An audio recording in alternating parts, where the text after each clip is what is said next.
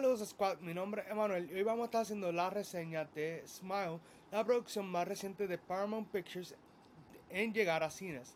Así que en cuanto a Smile, es una película que me gustó un montón.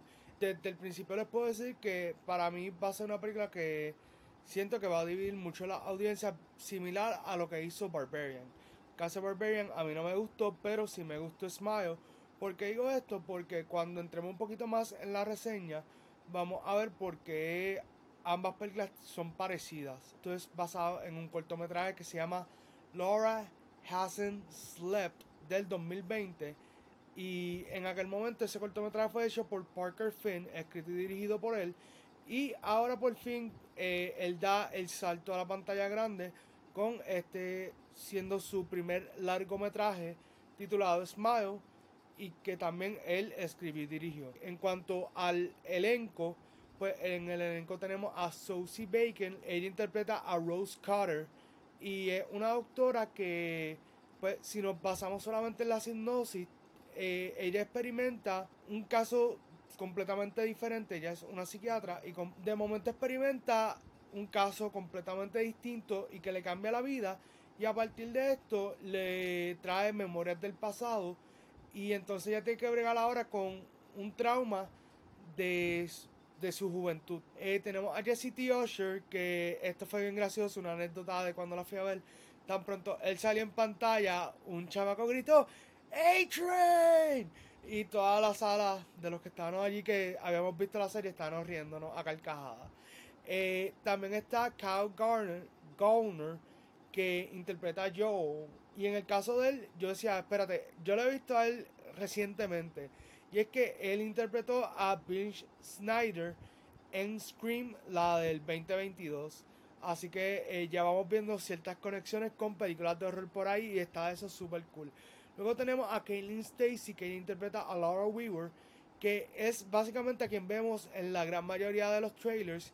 Y por el marketing uno pensaría que ella es el personaje protagónico. Pero no quiero entrar en detalle para que sigan viendo la reseña. Así que a Kyle Penn, él interpreta al doctor Morgan Desai, que yo rápido dije, wow, eh, lo trajeron de House básicamente, porque aunque él ha tenido una buena y larga carrera, eh, yo siempre me acuerdo del Paul House. Eh, luego está Rob Morgan, que interpreta a Robert Talley, que lo vimos en la última temporada de Stranger Things, o sea, en la cuarta, eh, como policía y también en Winning Time como el papá de Magic Johnson. En cuanto al elenco, puedo decirles con toda sinceridad, me encantó Sosie Bacon eh, como protagonista. Ella tiene un trabajo bien difícil dentro de lo que le tocó hacer. Tiene muchos momentos donde eh, tiene que, como quien dice, sacar fuerzas de donde no hay y eso me pareció súper genial en parte en lo que tiene que ver con la actuación. En cuanto a Jesse T. Usher, pienso que pues estuvo ok, o sea, no tampoco su rol no le permite hacer tanto en la película a pesar de que tiene mucho tiempo en pantalla. Eh, Kyle Garner, eh, Joe, eh, pues en el caso de él, eh, me gustó su rol, pero tampoco es parecido al de Jesse en que no le permiten hacer tampoco mucho cuando está en escena. Pero me gustó el de Kyle un poquito más que el de, el de Jesse. Así que en cuanto a Caitlyn, ella eh, para mí es una de las que se roba el show dentro de la película. Eh, desde el marketing yo estaba como que wow, ella se pasó con el personaje. Pienso que del personaje de ella pueden haber dejado dos o tres cositas sorpresa para la película, ya que siento que los trailers gave too much away, dio demasiado.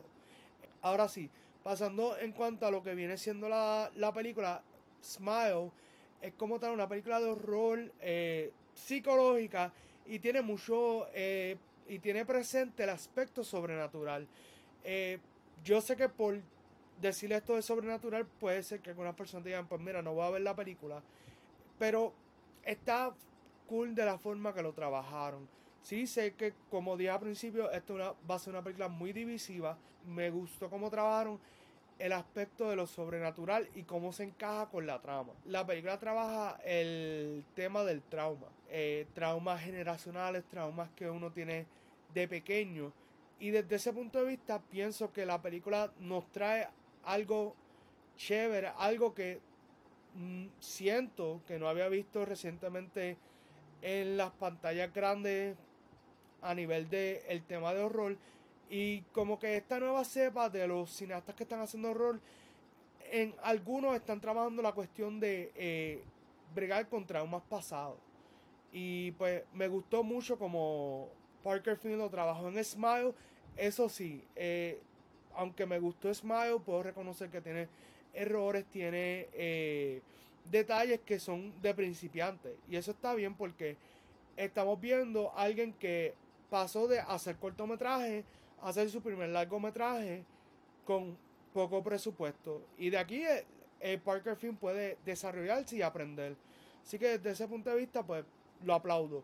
Pero vamos a entrar un poquito más con los detalles que tal vez no me gustaron tanto de la película. Y uno de ellos es el score. Eh, el score fue hecho por Cristóbal Tapia de Beer.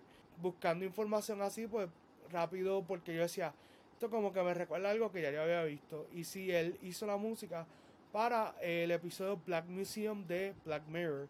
Así que eh, por ahí más o menos pueden ir atando los cabos. Me gustó mucho la edición de la película. Siento que eh, la forma en que estaba editada la película te aumentaba un poco más el estrés o el suspenso que uno sentía mientras la veía. Yo por lo menos, eh, a mí que no soy fanático de las películas de horror, eh, estaba bien tenso, eh, asustado. Llegó un momento donde eh, una escena que básicamente hay como 5 o 6 momentos de tensión durante toda la escena. Yo decía, que se acabe ya, que se acabe ya.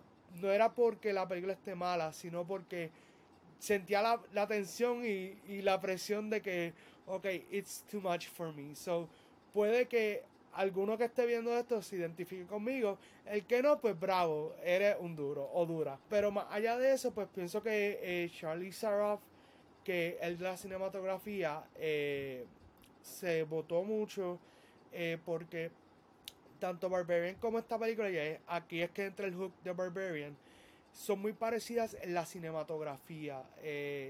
tienen sus momentos donde es bien oscuro, pero también tienen sus momentos donde los colores pues son llamativos, coloridos y como que hay un contraste bien chévere entre los colores y eso me, me gustó mucho tanto de Barbarian como de Smile.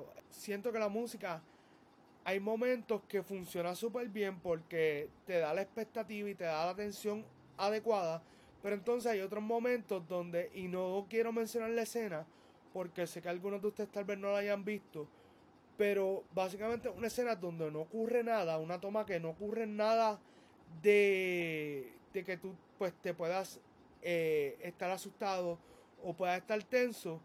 Y esa escena, al igual que otras escenas más dentro de la película, le restan en cuanto a, a la tensión que uno puede sentir por la película y por la música. Porque entonces después, como vamos a decir, abusaste del score, pues entonces los momentos que realmente lo ameritan, se sienten débil porque ya como usaste el mismo tema en otro momento anterior en la película, pues le resta al próximo que sí lo necesitaba.